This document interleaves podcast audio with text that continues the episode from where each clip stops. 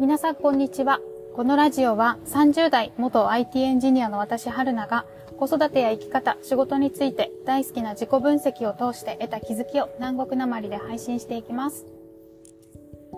えー、今、えー、私は母をあの空港に車で送り届けてきたところです。あのー、まあ、お、おろすだけでもよかったんですけど、今日は時間があったので、ちょっと母を降ろし、車を止めて母と、あの、チェックインとか、荷物預けたりとか、一緒にやって、で、まあ、じ、で、私が、あ、まだ時間大丈夫だよ。なんか飲み物とか買って中入ったらとか言って、飲み物買わせてるうちに、なんか結構ギリギリになっちゃって、最後は走らせるっていう感じになって、あ、大丈夫だったかなちゃんと席に座れたかなって心配してたんですけど、あ、飛行機入れたかなって心配してたんですけど、なんか今、席に座ったよ、ありがとう言ってくるねっていう連絡が今入ってきました。はい、よかったです。走らせてごめんって思いました。はい、えっ、ー、と、そんな日だったんですけど、あの、今日は、えー、感情、自分の感情を一番に伝えた方が話が早いっていうテーマであの話してみたいと思います。あの、私はよく、えっと、その配信とかでも感情を掘り下げて、で、その感情を伝えた、あの、伝えた方がいいっていうような話をたまにしていますが、あの、さっき母とも話、母と話していた話題でもやっぱりそれを感じたんですけど、の、母がですね、えっと、私の親戚の子が、えっと、20代の子なんですけど、引っ越しをする、一人暮らしの家を退去するってことで、で、そこに手伝いに、その、引っ越す前の掃除とか、手伝い、荷物をまとめたりとか手伝いに行くっていう話を前から母がしてたんですけど、でもその子が、あの、なんか、急に、急遽退去しないといけなくなったから、別にもうめんどくさいからいいよ来なくて、みたいな。一人でできそうだよ、どうにかやる、とか、いう、いう話をしてきたって母が言ってたんですね。で、なんかそこに、掃除も一人でできるのかね、とか、なんか、あの、荷物も多いのに一人で持てるのかね、とか、できるって言うけどできないはずよとかなんか言ってたんですよ。うん、そ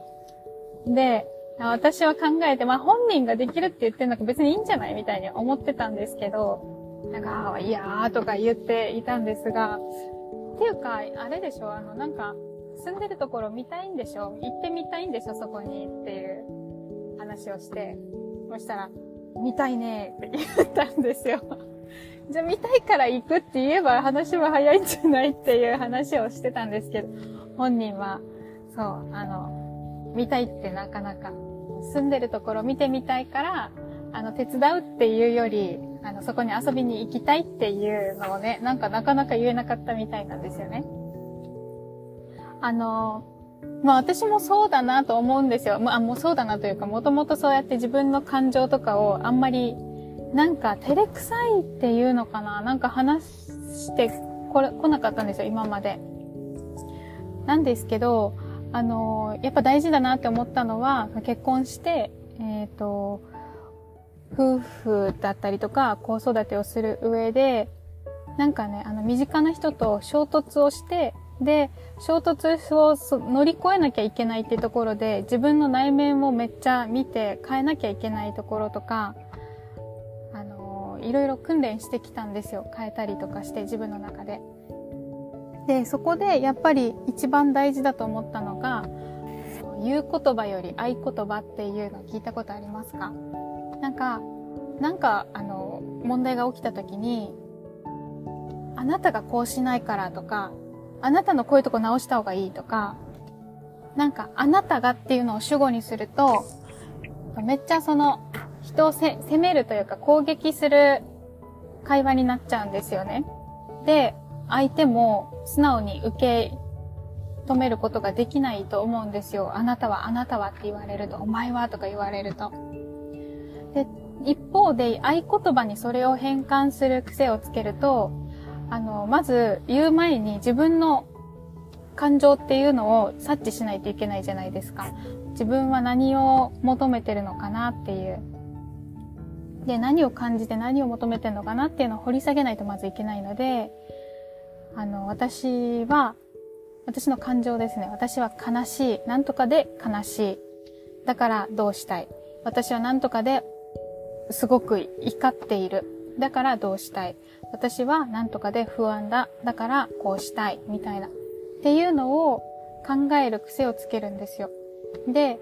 あの、それを言うときに、照れくさいとか、慣れないとかっていうのはあると思うんですけど、棒読、私の場合はなんかね、結構棒読みになってでも、それを言わなきゃって思っていて。やっぱね、頑張って言うと棒読みになっちゃうんですけど、とか、あの、敬語とか、あの、そう、伝えにくかったら手紙とかでもいいと思うんですよ。メールとか LINE とかでもいいと思うんですけど、あの、それを感じて言葉にする訓練をするんですね。で、そうすると、自分はこうだよって、その先の行動は、その人に任せるんですよ。あなたがどうするかはあなたに任せるけど、私はこういう気持ちだったから、こうしたいなって思ってるよっていうのを伝えるんですね。で、それをさっきの母の話で言うと、人の話を借りて申し訳ないんですけど、母の話で言うと、あの、ああんたが住んでるところ見てみたいな。だから遊びに行きたいなっていうのを言うんですね。そしたら、あ、見てみたいんだ。あ、オッケー。じゃあ、何時からだったらできるかも。だから来て、とかっていう風に、あの、なんだろう、建設的に話が、しかも早く進みますよね。あの、なんだろうな。なんかしっかりしているほど、人ほど、しっかりしてる人うん。なんか、あの、すごく真面目に頑張り屋さんな人ほど、人に自分のなんか思いをさらけ出すのって苦手だったりしませんか？あの、効率的にとか、私そうだったんですけど、なんかすごく効率的に計画的にパパパッともう仕事みたいな感じ、プライベートも仕事みたいな感じで、あれとこれとこれをして、こうして、こうしてなんか計画立てて動くのが得意だったんだけど、なんかそういうのが得意であればあるほど、感情的な自分の思いとかを表に出すのが、なんか、あの、まあ、感情を察知するのもすごく難しいし、それを表現するのも苦手だったりすると思うんですよ。だけど、でもそういう頑張り屋さんな人ほど、あの、それが理解できれば、とか、あと体感できれば、その感情を出した方が物事を進む、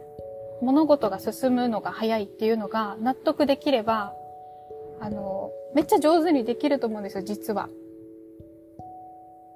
そう。まあ、そこが納得できればですけど、あの、把握できれば、それ、やっぱそれが一番だなって思えば、あの、あ自分の感情を伝えるのが一番話が進みやすいって分かれば、あの、むしろ一番上手になってくると思うんですよね。っていうことで、私も自分を信じて、あの、自分の感情っていうのを必要な時に都度出すようにしてます。はい。まあ、トライしてみてほしいです。あの、苦手な方も。その相手と話すときに、私はどう感じたのかなだから、どうすれば私の希望なの、理想なのかなっていうのを掘り下げて、で、私はこう思った。だから私はこうしたいっていうのを伝える。で、相手も自分はこう思った。自分はこうするのが理想だっていうのを聞く。なるほどね。こ私はこうで、あなたはこうなんだね。じゃあその中間でお互いにどうやって、えっ、ー、と、情報というか、あの、お互いにできることってなんだろうねっていうのを話していく。もうなんか、あなんだろうな。その、言う言葉にすると、あの、表、表面をずっと滑り続けてるだけで、全然、なん、なんですかね、あの、確信をつかないっていうか、あの、ずっと上滑りしてるだけなんですよね。あの、相手を責める言葉だけで、バーカとか。わかんないけど、バーカとか、アーホとか、なんか知らんけど。そう。ただの文句の言い合いみたいな。全然中身を伴わない話になっちゃいがちなので、あなたがあなたがって言うと。だから、あの、そうやって自分の気持ちを出すっていうのが一番効率、実は効率的ですっていうのを、あの、伝えたかったです。はい、一緒に頑張りましょう。ということで、今日の、えっ、ー、と、お話はここまでです。また良ければ次回も聞いてください。